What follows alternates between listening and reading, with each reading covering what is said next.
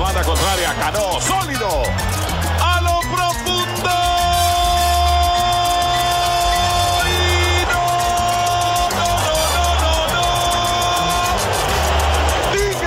que no pelota.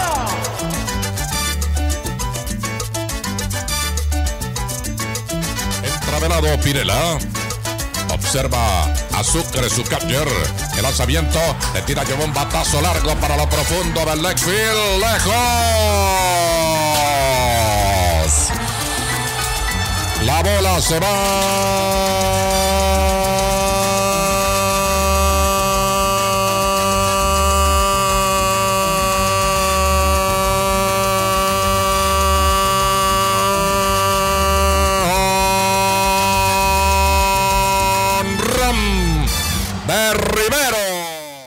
A Home Play Talk.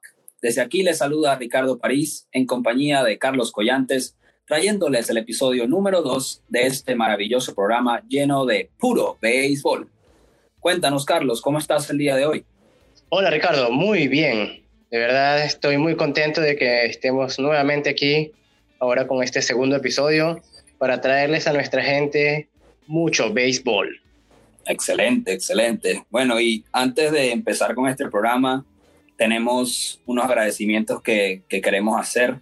Eh, primeramente al diseñador Samuel Hernández por apoyarnos con el diseño de nuestro logo. De verdad que muchísimas gracias por tu apoyo, Samuel. Siempre agradecidos por eso. Y también queremos agradecer al periodista Carlos Sardá, que nos apoyó por redes sociales. De verdad agradecidos infinitamente por su apoyo.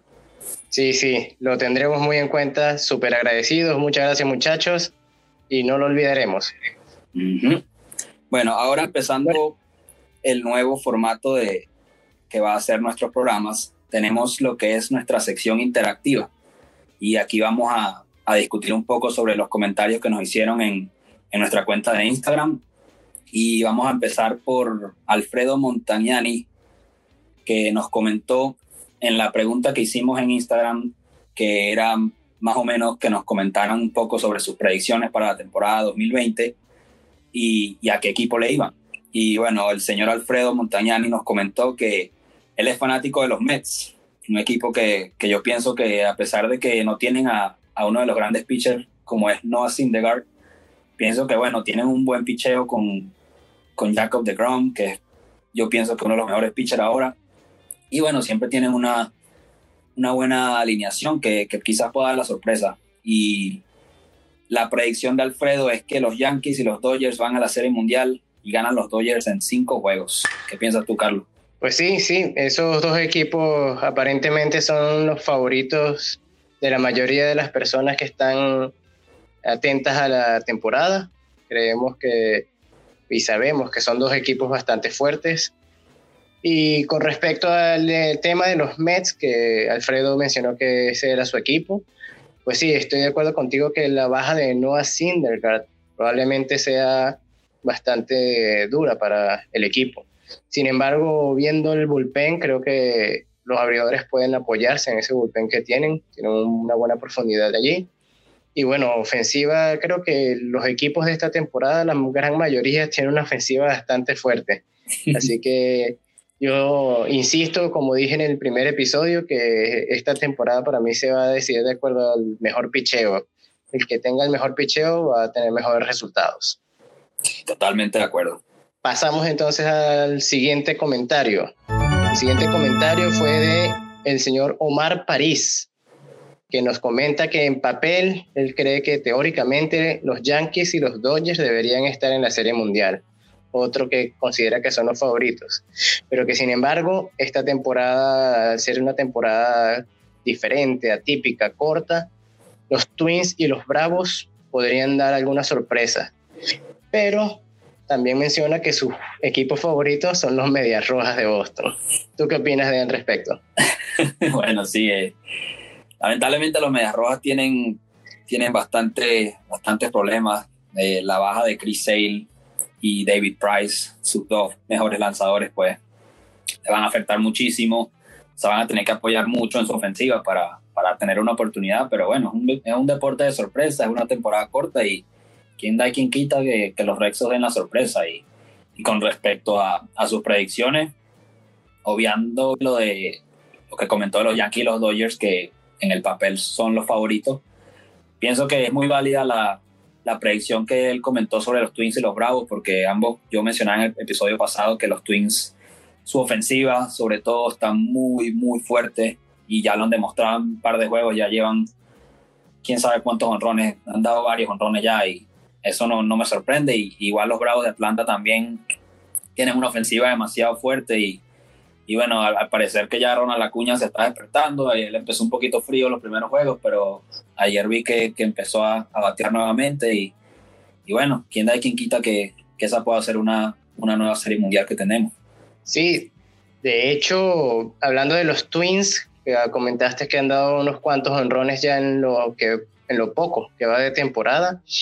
Pues uno de los que vi que arrancó bastante caliente fue Max Kepler, mm. un jugador que muy poca gente habla de él, ahí a la calladita, pero eh, si no, no me equivoco, estoy recordando aquí que en el primer juego dio dos honrones. Dos honrones, sí. Exactamente. Así que bueno, ahí están los Twins y los Bravos también. ¿eh? ellos son, son dos equipos que sin duda pues, pueden dar la sorpresa. ¿Cuál es el siguiente comentario, Ricardo? Bueno, por último tenemos a Alexander Ávila. Eh, nos comentó que los Cubs serán campeones, los Cachorros de Chicago. ¿Qué piensas tú sobre esto, Carlitos? Pues mira, yo los Cubs le he tenido fe desde que rompieron su, su maldición, la famosa maldición de la cabra. y creo que tienen un line-up bastante joven, pero con mucho talento. Mm. Jugadores de la talla de Anthony Rizzo, el mago Javi Baez, creo que le ponen mucho sabor al juego y la química del equipo con jugadores como ellos de líderes creo que es bastante buena. De hecho, hablando de Anthony Rizzo, recuerdo que en el primer partido que jugaron, el primer eh, envasado fue Orlando Arcia. Y cuando llegó a primera, lo primero que hizo Anthony Rizzo fue sacar hand sanitizer, el gel antibacterial para que se limpiara las manos de ahí, haciendo alusión a lo del distanciamiento social y las reglas del COVID. Qué ocurrencia, de verdad, claro que sí, pana muy ocurrente, pero, pero sí, de verdad que los Cubs cuando, cuando rompieron esa maldición de la cabra hace ya, ¿cuánto? Cuatro años, que ganaron en el 2016 siento que, que, ya, ya demostraron que de lo que son capaces y, y pienso que, que, con su buen line-up y su buen picheo pues pueden tener una oportunidad. Sí, sí, completamente de acuerdo. Hay que, hay que darles la oportunidad y nunca olvidarlos porque realmente pueden hacer un buen trabajo esta temporada. Bueno, pasamos entonces al tema que nos incumbe hoy como tema principal de este podcast.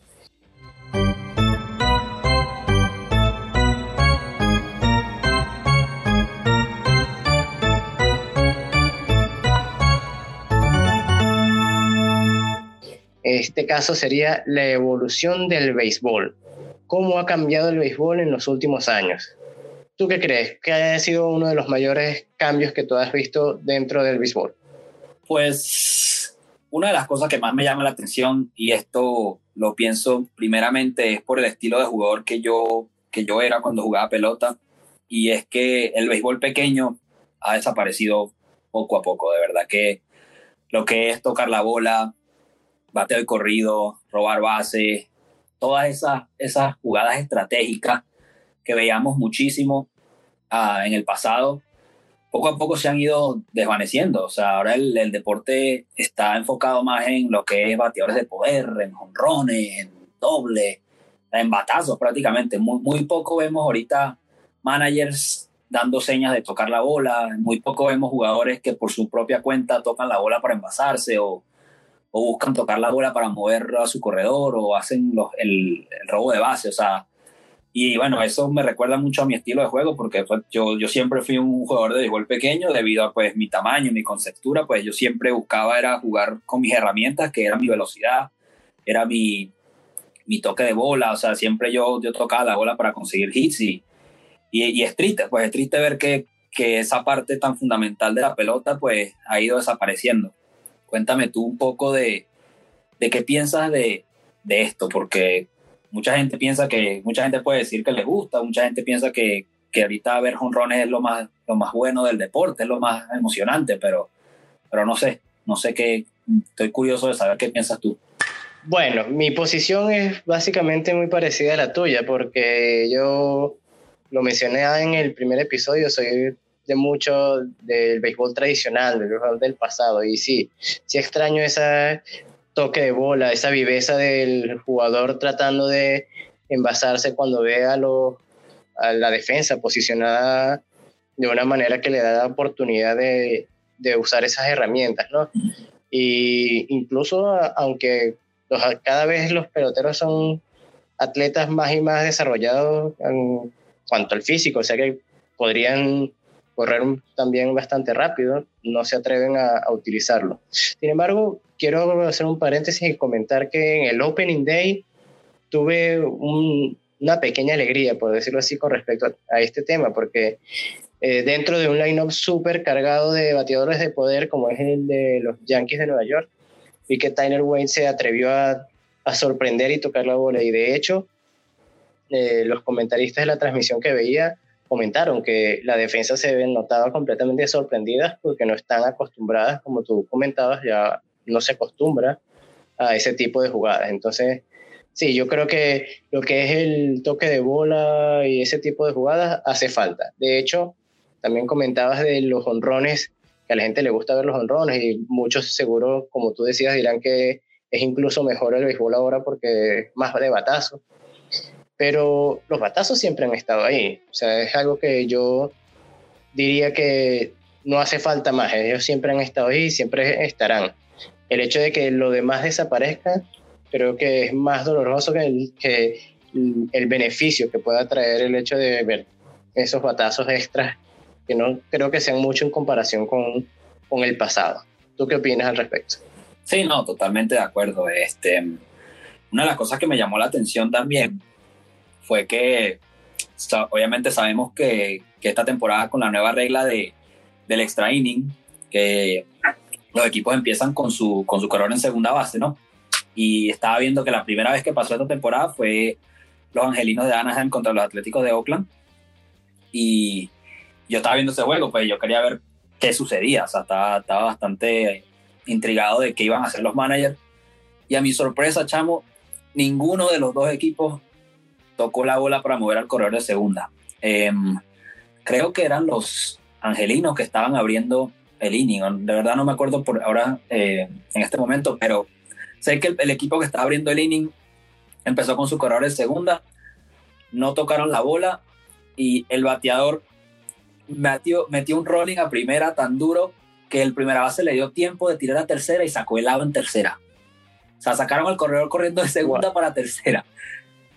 Entonces ahí yo pensé, wow, chamo, o sea, qué mala suerte, o sea, qué, qué, mala suerte de que tú le des duro a la bola y te hagan el lado, pero también yo pienso, ¿por qué no, no, no buscaron mover al corredor a tercera, me entiendes? Entonces, claro, ya eso cambia totalmente el inning porque en vez de tener tu corredor en tercera con un out, tienes nada más un corredor en primera con un out, ¿me entiendes? Y te va a costar más anotar la carrera sabiendo que el otro equipo va a tener el mismo escenario que tú tuviste. Entonces, obviamente el equipo no anotó y a mi sorpresa, yo pensando, bueno, yo imagino que el otro equipo va a aprender del error del otro equipo. Chamo, no, tampoco tocaron la bola. El equipo que estaba cerrando la entrada tampoco tocó la bola y dejaron el corredor en segunda. Creo que fue el que llenaron las bases y terminaron anotando, no me acuerdo de qué manera, pero bueno, Total que me sorprendió de la manera que, que eso no pasó. Y luego, el día siguiente veo que los Royals, los Reales de Kansas City, le pasó, ellos fueron a también. Y ellos anotaron su carrera sin, sin un turno oficial. Escucha lo que pasó. Entonces tenían su color en segunda por, por la regla, obviamente. El que estaba, el bateador toca la bola, avanza el corredor a primera, ah, perdón, a tercera, y la carrera anota con un fly de sacrificio con el bateador que venía después y ganaron el juego así. Entonces, la, la importancia de, de, no olvidarse del béisbol pequeño, ¿me entiendes? El béisbol fundamental que, que ahorita muchos equipos no lo esperan y mira, tú lo haces, lo, lo ejecutas de manera, de manera exitosa y, y, mira los resultados, ¿me entiendes? O sea, puede cambiar totalmente el curso de un juego. Sí, sí, estamos de acuerdo ahí. Te confirmo que sí fueron los Angels que jugaban contra los Atléticos en ese juego que estabas mencionando. No estaba seguro. Sí, fueron los Angels. Y de hecho, en el siguiente inning, que los Atléticos tampoco tocaron la bola, pero ellos, aprovechando su ventaja de locales, tuvieron la suerte también de que Matt Olson dio honrón y con eso ganaron, pues, pero les pudo haber costado caro también como le costó a los Angels. Y como tú dices, eh, el toque de bola fue muy importante para avanzar el corredor y luego anotar, como tú dices, sin, sin turno legal, porque eso no cuenta ni el toque de bola de sacrificio, ni el flay de sacrificio, cuentan como turno legal. Y así se notó igual en la carrera.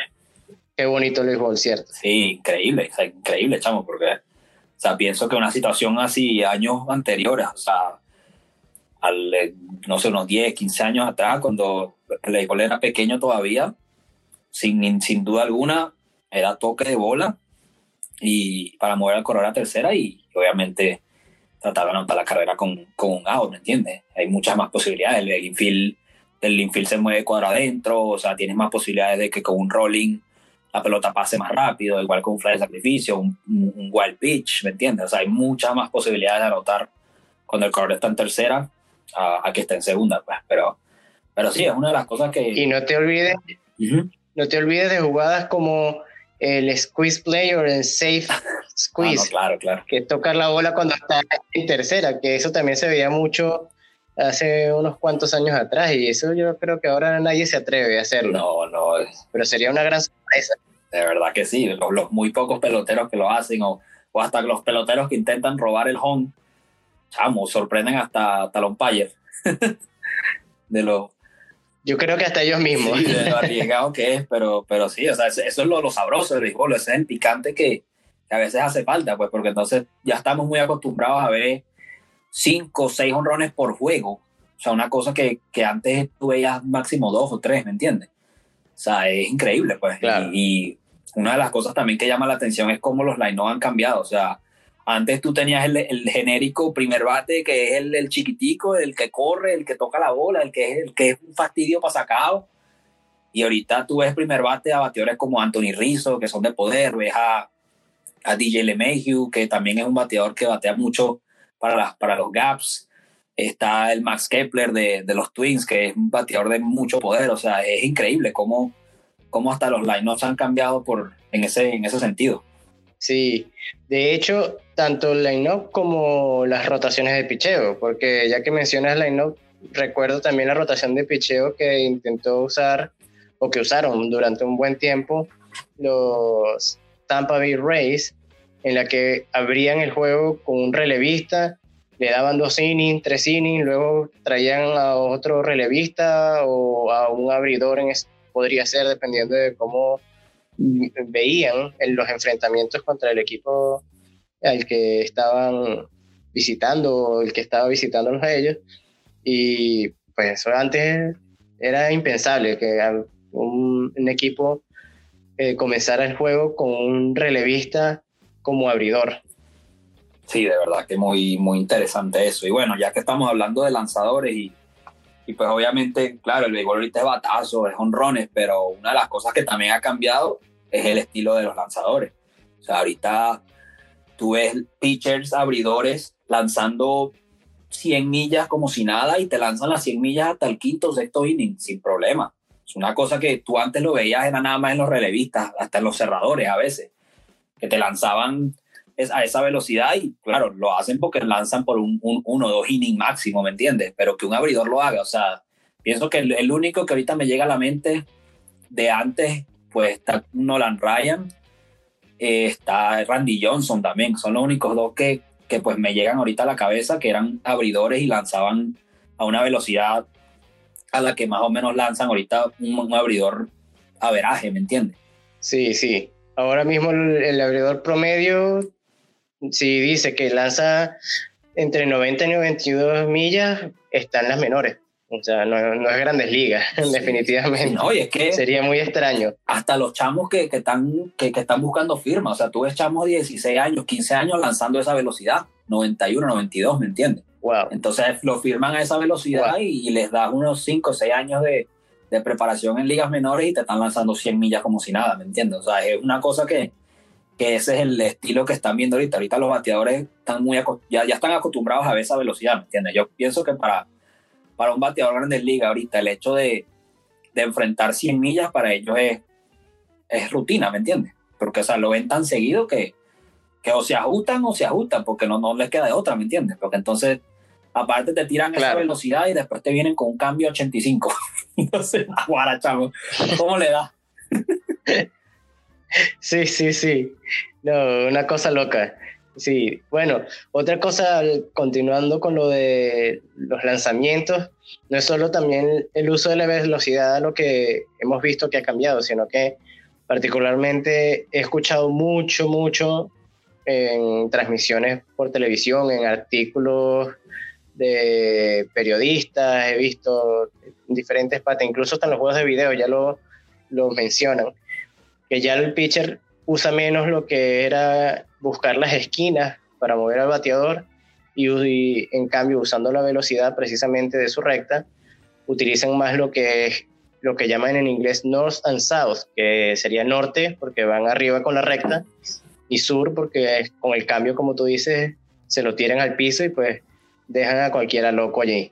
Sí, sí, ciertamente que, que tratan ahorita es de, de pasarte con una recta y, bueno, te la tiran y te retan a que le peguen, ¿me entiendes? O sea, dale, dale si puedes, porque es, llamativo porque, o sea, hay lanza, bueno, los grandes lanzadores de nuestra época, por decirlo así, que cuando tú y yo estábamos creciendo, que eran como que del 2000 en adelante, lanzadores como Greg Maddux, John Smoltz, eh, Mike Musina, Kurt Schilling, o sea, ellos eran más que todo, eran picheos quebrados, ¿me entiendes? O sea, ese era su fuerte, o sea, tenían tenían una habilidad de tirar esos picheos quebrados en las esquinas y, y, eran imbateables prácticamente. Y por eso tuvieron las carreras que tuvieron, por el hecho de que, de que lanzaban así, pues no, su fuerte no era la velocidad. O sea, ellos no tenían una recta monumental, ¿me entiendes? O sea, era una recta promedio, pero sus, su, sus picheos quebrados eran otro nivel y por eso eran, fueron los pitchers que fueron. Pero sería interesante ver un enfrentamiento de,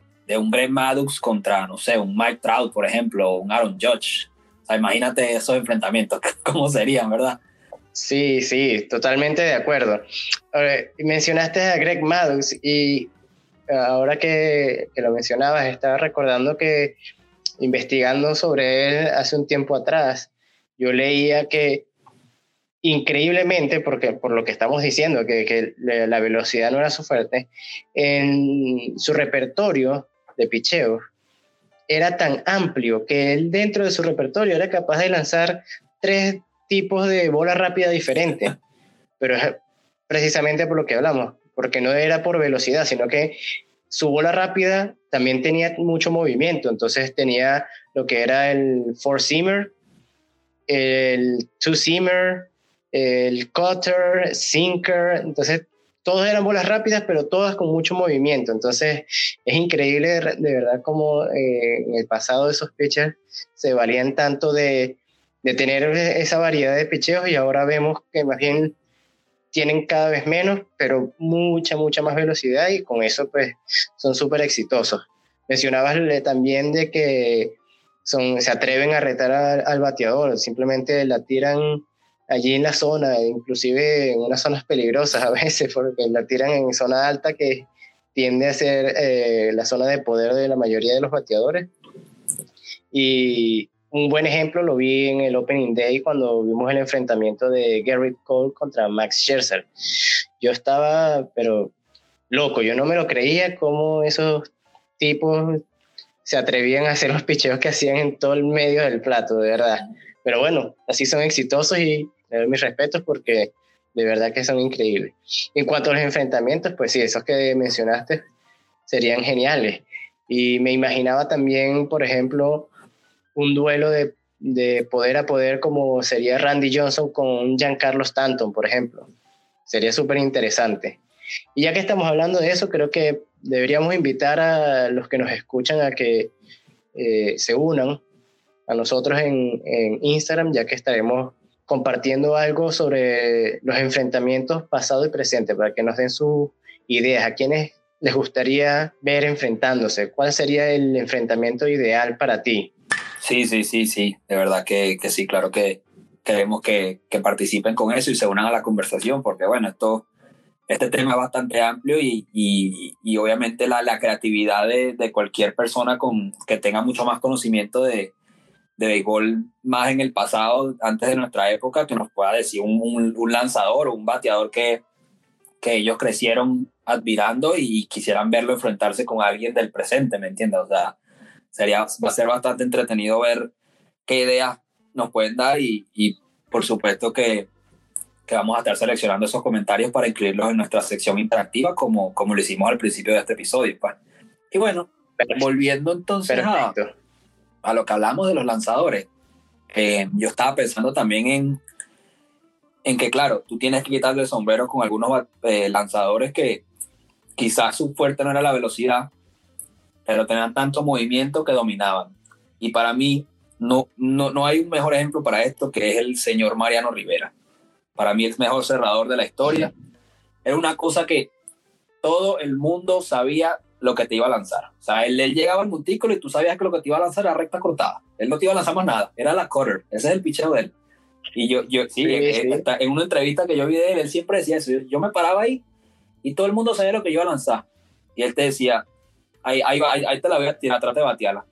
Y, lo, y tan increíble y tan difícil de batear que era ese picheo que ahí están los números, pues. El mejor cerrador de la historia. Sea, increíble, ¿verdad? Como, sí, sí. como tampoco la velocidad, sí, la velocidad juega un papel importante en cuanto a dominar bateadores, pero una cosa que muchos olvidan es que mientras más duro lanza el pitcher, más duro sale la pelota cuando le das, ¿me entiendes? Entonces, por eso también claro. es, es, el resultado de tantos honrones en nuestra época, ahorita, porque hay más velocidad de lanzadores y pues por supuesto que le pones el, el mazo del bate y esa pelota va a salir a cantidades increíbles, pues con 500 pies fácil, ¿me entiendes? Entonces, fue bastante increíble para mí ver a un lanzador como Mariano Rivera dominar con un solo picheo. O sea, es una cosa que muy poco se ve, creo que no se ha visto más nunca, como un, un lanzador te domine tanto con solo un solo picheo. Y bueno, obviamente su rol de cerrador lo ayudó mucho porque nada más enfrentaba a tres bateadores y, y ya, pues no le daba chance a los bateadores de hacer el ajuste contra él. Y como decía el apreciado Ernesto Jerez, apague y vámonos. Apague y vámonos, seguramente, claro que sí. sí, bueno, este, ahora que estabas hablando lo de los batazos que salen más duros por los picheos rápidos, que mientras más duro lancen, más duro sale el batazo. No sé si viste lo que sucedió con la medida del batazo de Mike Ford en uno de los últimos partidos de exhibición antes de comenzar la temporada, que para, aparentemente hubo un error de parte de, de los sensores de medición de StatCast Ajá. y el batazo se midió en 680 sí, sí, pies. Sí, o sea, una cosa imposible. O sea, cuando yo leí eso, porque de hecho yo leí la noticia después de que ya me lo comentó, me lo comentó mi papá. Y entonces yo le decía, no, pero es que no es imposible, eso es imposible, perdón, le decía yo. Y él, pero es que yo leí la noticia, te voy a mandar la noticia. Es imposible. Entonces, bueno, pero, pero en la noticia describían que, que había sido efectivamente un error, que se había vuelto viral, obviamente, porque había salido a, a, internet con ese valor y pues la gente de una vez comentándolo, pero 680 no, no creo que se llegue a esa distancia tampoco. Sería una cosa demasiado descomunal. Sí, no, claro que eh, obviamente 680 pies es la, la suma de, de dos, es como do, dos veces un estadio de béisbol, ¿me entiendes? Desde aquí al de home al center field, capazmente sí. multiplicado por dos, increíble. Sí, exacto, exacto. Por eso yo cuando escuché la cifra dije, no, eso es imposible, eso hay, hay un error allí. Y bueno, ya que estamos hablando de distancias, números altos y, en pocas palabras, récords, ¿Qué récord del pasado crees tú que sea el más difícil de romper con los nuevos estilos de béisbol hoy en día?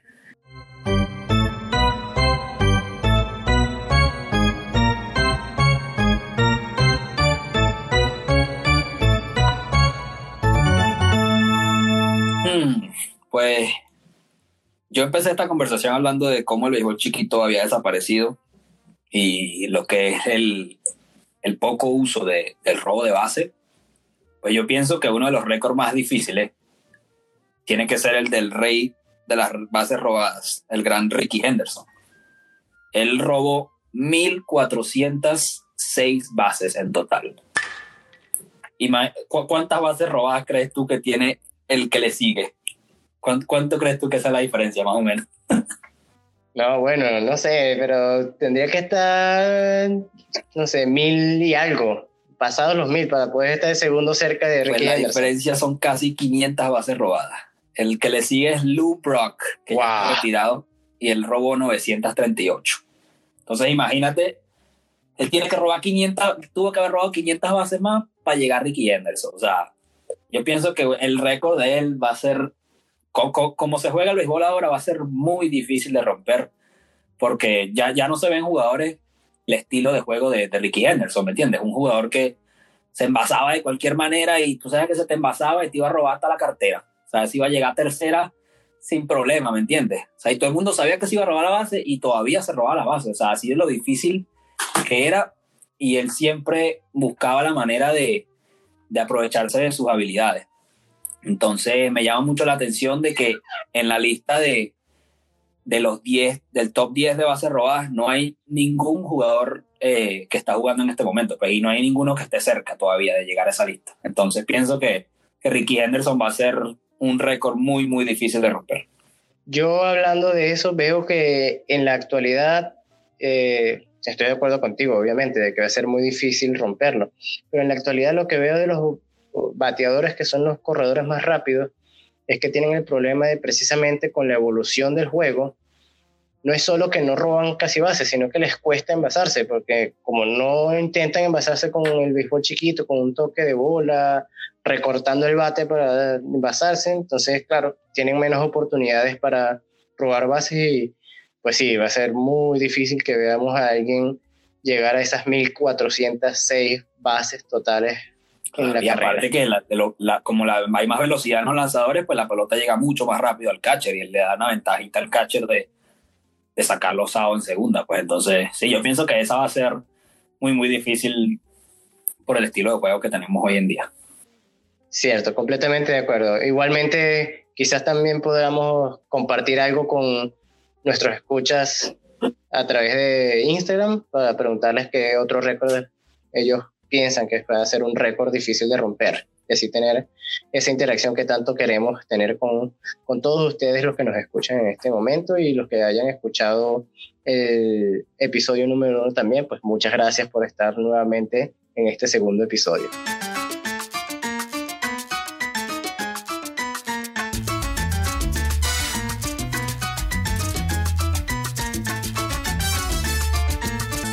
Continuando con el tema de la evolución del béisbol, pues previamente antes de la pausa mencionábamos lo que es el uso de la tecnología y es indudable pues mencionar que la tecnología juega un factor fundamental en lo que es el béisbol hoy en día. Pienso que, que ha cambiado mucho lo que es el, el estilo de juego, cómo los, los juegos se, se, desenvuelven y pues obviamente ha ayudado mucho a, a a los umpires y a las decisiones que, que afectan lo que es el, el, resultado de un juego, ¿no?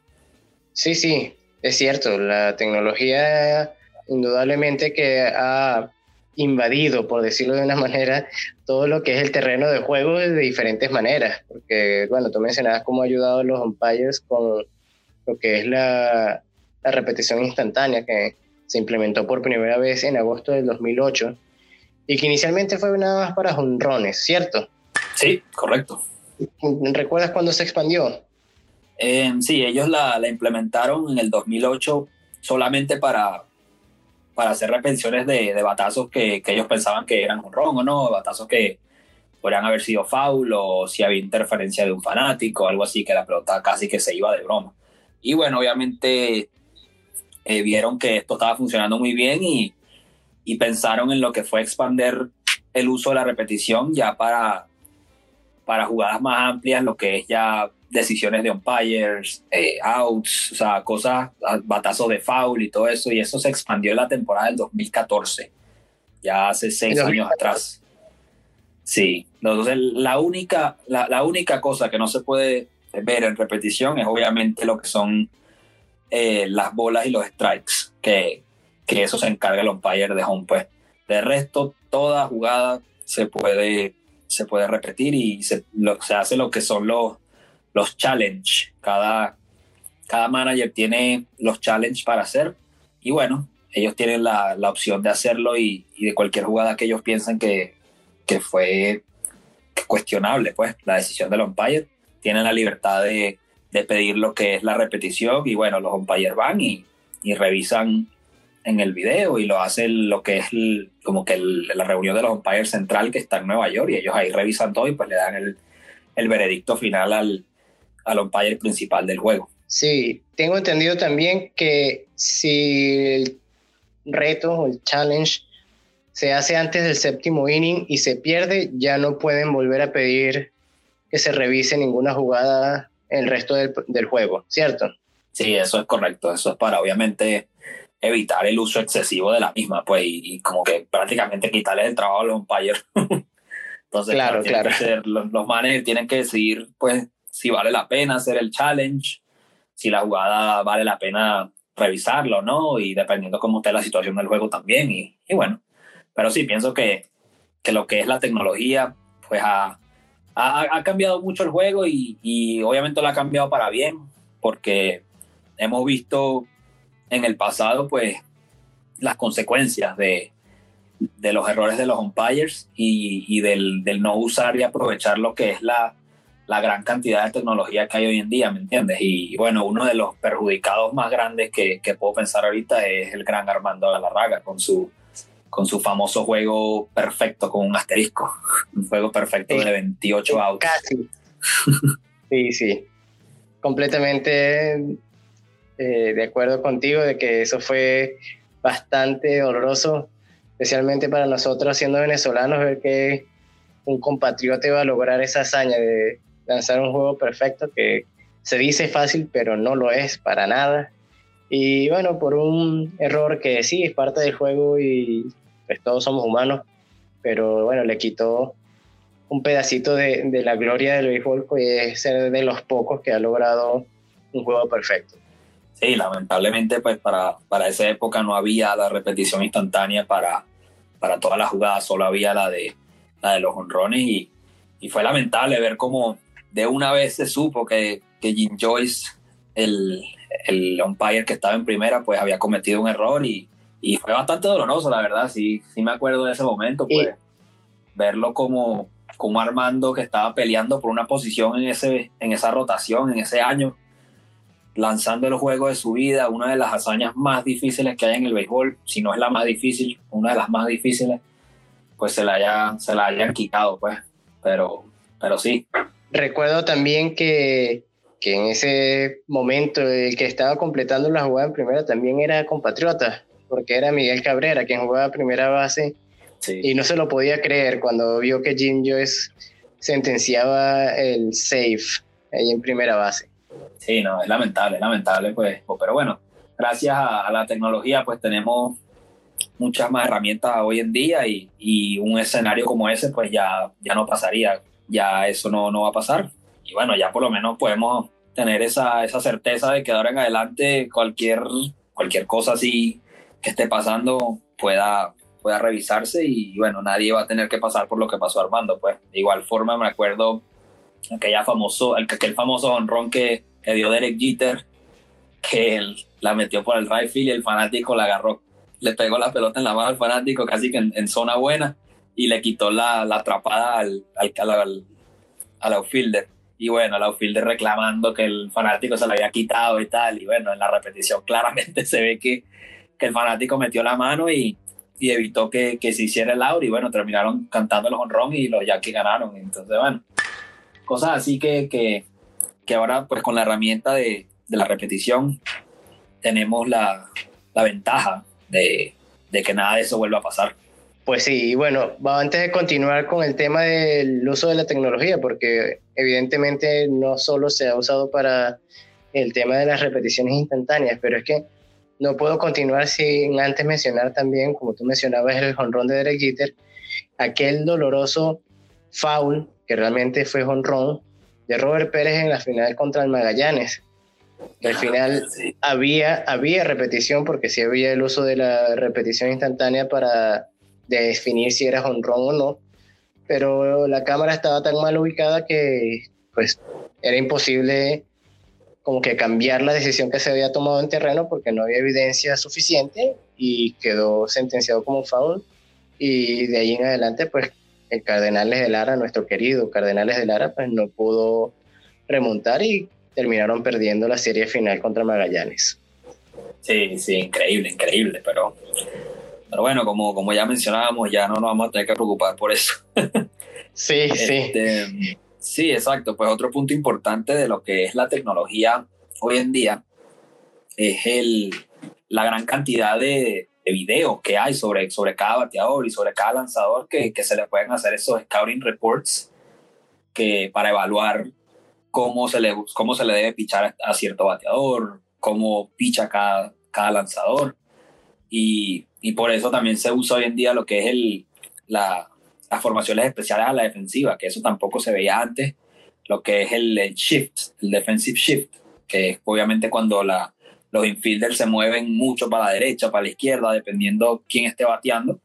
Y pues ahora hoy en día se ven unos loquísimos, o sea, se ven unos, unas cosas que con un bateador zurdo está todo el infield para la derecha y no hay, no hay nadie en, el, en la parte izquierda. O sea, muy increíble. O sea, hay, hay, un, solo, un solo jugador ahí casi que por si estoy y ya. Pero, o sea, tienen todo ese, ese, ese hueco ahí disponible y, y, o sea, eso es arriesgado, pues que un equipo lo haga, pero tienen tanto, tanta información sobre ese bateador, tienen tanto, tantas estadísticas para hacer esas decisiones, ¿me entiendes? Para, para moverse tanto y casi siempre les funciona.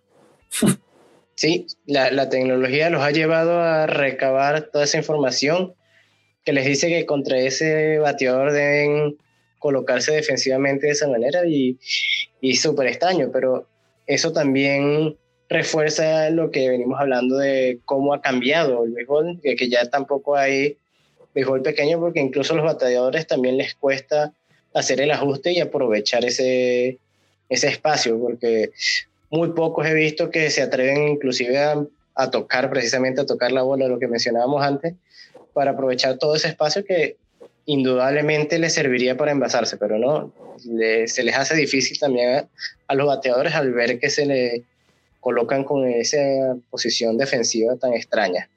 Sí, sí, bueno, eso, eso también varía la manera como les pichan, pues obviamente ellos saben que le van a tirar, le van a pichar pegado a un bateador que, que, le están haciendo la formación defensiva para su, para su banda, pues. Pero, pero sí, o sea, a veces me, me sorprende ver que, que aún así le hacen esa formación defensiva y el bateador es incapaz de batear la bola para la banda contraria, ¿me entiendes? Obviamente si le están pichando pegado, pues es muy difícil, pero hay veces que yo digo, pero ¿por qué no haces supongo, como bateador, ¿me entiendes? Yo supongo que eso tiene lógica usarlo cuando no hay gente en base. No sé si algún equipo lo habrá usado teniendo hombres en posición pues, de, de, anotar o con un posible doble play y así. Me parecería muy extraño. Te vas a sorprender porque yo viendo los juegos de, del Opening Day, chamo, eh, estaba viendo el juego de los Medias Blancas, no me acuerdo contra quién estaban jugando, pero estaban jugando los Medias Blancas, chamo, y ellos hicieron la formación defensiva contra, contra el bateador y tenían hombre en primera. Y bueno, resulta que el bateador metió un rolling perfecto para doble play.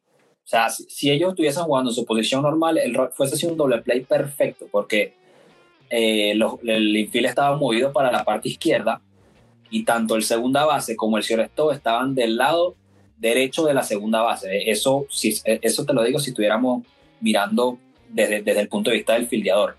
O sea, estaba para el lado de tercera, pues si te lo digo así, para que más o menos te yeah. imagines. Estaban los dos por esa parte. Sí. Y bueno, meten el rolling casi que para el medio, para la parte izquierda de la segunda, y el segunda base fildea la bola, y pues no hay nadie que cubra la segunda, porque el Ciorestó está a su derecha, entonces Ciorestó como que trata de correr por enfrente de él para tratar de llegar a segunda para hacer un doble play, no sacaron ni un out, chaval. O sea, eso, eso, se vio como, como un circo. Y yo, pero ¿y entonces, claro. pues? Comiquita. Con una comiquita, chamo. Entonces yo digo, pero eso le, obviamente les afectó, el inning se terminó extendiendo y, y les hicieron carrera, pero es que, o sea, esto es lo que tú dices, pero es un riesgo hacer eso, esas, esas formaciones especiales y, y, yo pienso que con corredores en base no se deberían hacer de, de, una manera tan extrema, porque entonces estás sacrificando no un out, sino dos outs, ¿me entiendes? Que te puede sacar el inning, te puede sacar de un rally. O sea, una cosa que me sorprendió demasiado verlo a nivel de grandes ligas, que, que un equipo no, no haya podido hacerlo. Y, y, no fue nada más los White Sox, porque estaba viendo también el juego de los Giants contra los Dodgers y a los gigantes le pasó la misma cosa, chamo.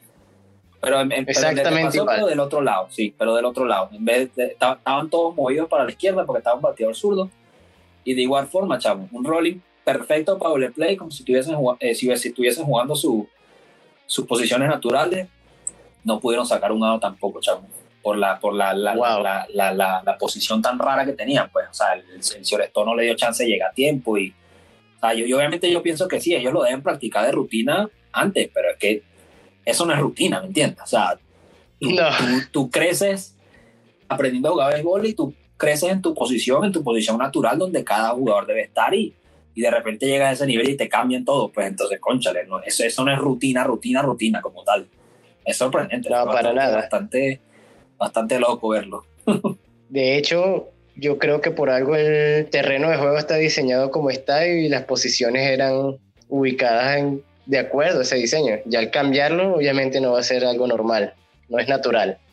Sí, sí, sí, siento que, que fue bastante riesgoso y bueno, el uso de, de, de, eso es arriesgado, porque yo me acuerdo que antes se veía, pero muy, muy puntual, se veía con bateadores, pero yo recuerdo que se lo hacían al Big Papi, se lo hacían a, a un bateador como Jim Tommy, Jason Jambi, o sea, bateadores que tú, que, que tú sabes que eran de poder, que, que ellos el poder que tenían era para la banda de, para, para su banda, ¿me entiendes? O sea, era muy raro verlo como un bateador normal, pero ahorita tú lo ves hasta con un bateador como Christian Yelich, por ejemplo, un bateador que te batea para todos lados y todavía le hacen esas cosas. Es una locura. O sea, casi, casi, casi que ca cada bateador tiene su, tiene su propio, su propio shift, por decirlo así. No sé si te has fijado ahorita que, que cada, cada fildeador tiene como una, un, una cartica con unas notas. No sé si a veces te has fijado que los enfoquen y ellos están ah. como que una cartica en su gorra. Sí, sí, así como algo así como lo que tenía o tienen los catchers uh -huh. para los picheos o si hablamos del fútbol americano, los quarterbacks que usan también para llamar las jugadas tienen algo así como una especie de muñequera o algo así. Ajá, sí, eso mismo. Entonces, yo me acuerdo que en el sprint training, cuando le ponían los micrófonos a los, a los jugadores, eh, le preguntaron, mire, ¿qué es eso que ustedes leen y tal? Y el, el, ellos le dijeron, no, esto es como que no, no dice para dónde nos tenemos que mover dependiendo del bateador. Y tú lo veías ellos mirando y se movían. O sea, así que bueno, imagínate yeah. cómo, cómo ha evolucionado todo. Definitivamente el béisbol ha cambiado muchísimo en los últimos años. Estamos de acuerdo, por eso quisimos hablar de, de este tema hoy. Y hablando de eso, ¿hay algún otro cambio que se nos esté pasando, que no hayamos mencionado y sea relevante? Mm, yo pienso que, que, eso debe ser lo, lo más importante que, que, me ha llamado la atención a mí. No sé si tú tienes algo que te llame la atención que quizás se me pase a mí. Bueno, algo que no hemos mencionado que podría ser relevante para algunas personas es el tema del dinero que ganan los peloteros hoy en día. De verdad que me sorprendió haber escuchado que Mookie Betts con su firma por en el contrato que firmó con los Dodgers de Los Ángeles, por su firma recibió un bono de 65 millones de dólares, lo que es un nuevo récord. De verdad que son cifras extraordinarias, eh, increíbles la cantidad de dinero que, que ahora se está manejando en la liga, pero bueno, supongo que eso también habla del éxito que, que está teniendo el, el béisbol profesional en los Estados Unidos. Sí, sí, sí, ciertamente sí. Obviamente ya esa parte económica ha cambiado mucho, pues obviamente tenemos un cambio reciente también que fue lo de que ahorita Nike es el, el, es el que hace los uniformes. Antes no sé si te has dado cuenta que era Majestic, esa era la compañía que los hacía y bueno, ahorita todos los uniformes tienen, ¿Sí? tienen la broma del Nike. Eso también bastante llamativo y sí. me gustan, a mí me gustan como se ven los uniformes. No se ven mal. Sí, sí, estamos de acuerdo, estamos de acuerdo. De verdad que sí. Además, eso, esos cambios para refrescar un poco lo que vemos en el terreno de juego siempre son buenos. Sí, sí. Bueno, Carlos, de verdad que bastante, bastante emotivo, bastante entretenido el episodio de hoy. Pienso que, discutimos bastantes cosas interesantes. Pienso que poco a poco vamos a ir extendiendo más lo que vamos a hablar y, en el futuro vamos a traer muchos temas interesantes que, que espero que a nuestra audiencia le, le, sigan gustando porque prepárense porque tenemos bastantes cosas interesantes preparadas para ustedes.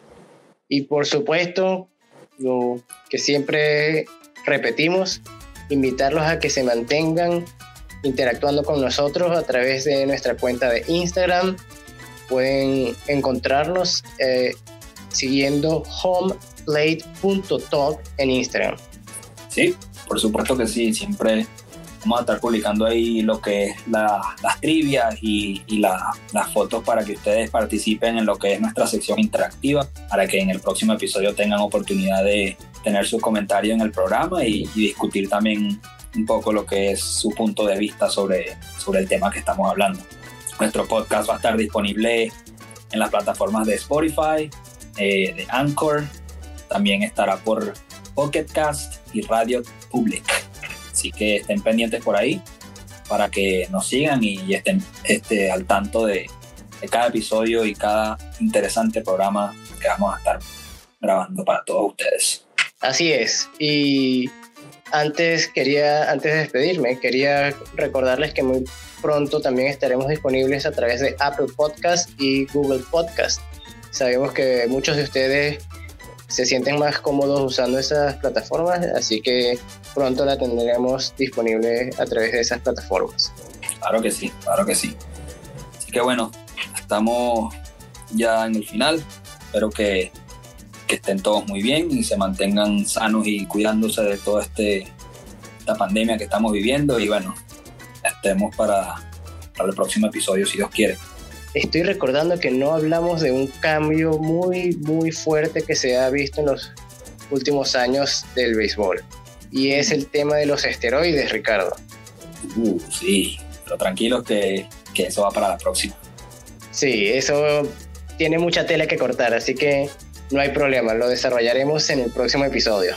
Seguro que sí. Hasta luego, Carlos. Bueno, muchas gracias, Ricardo. Nos vemos en el próximo episodio. Lanzamiento, la curva. Thank you.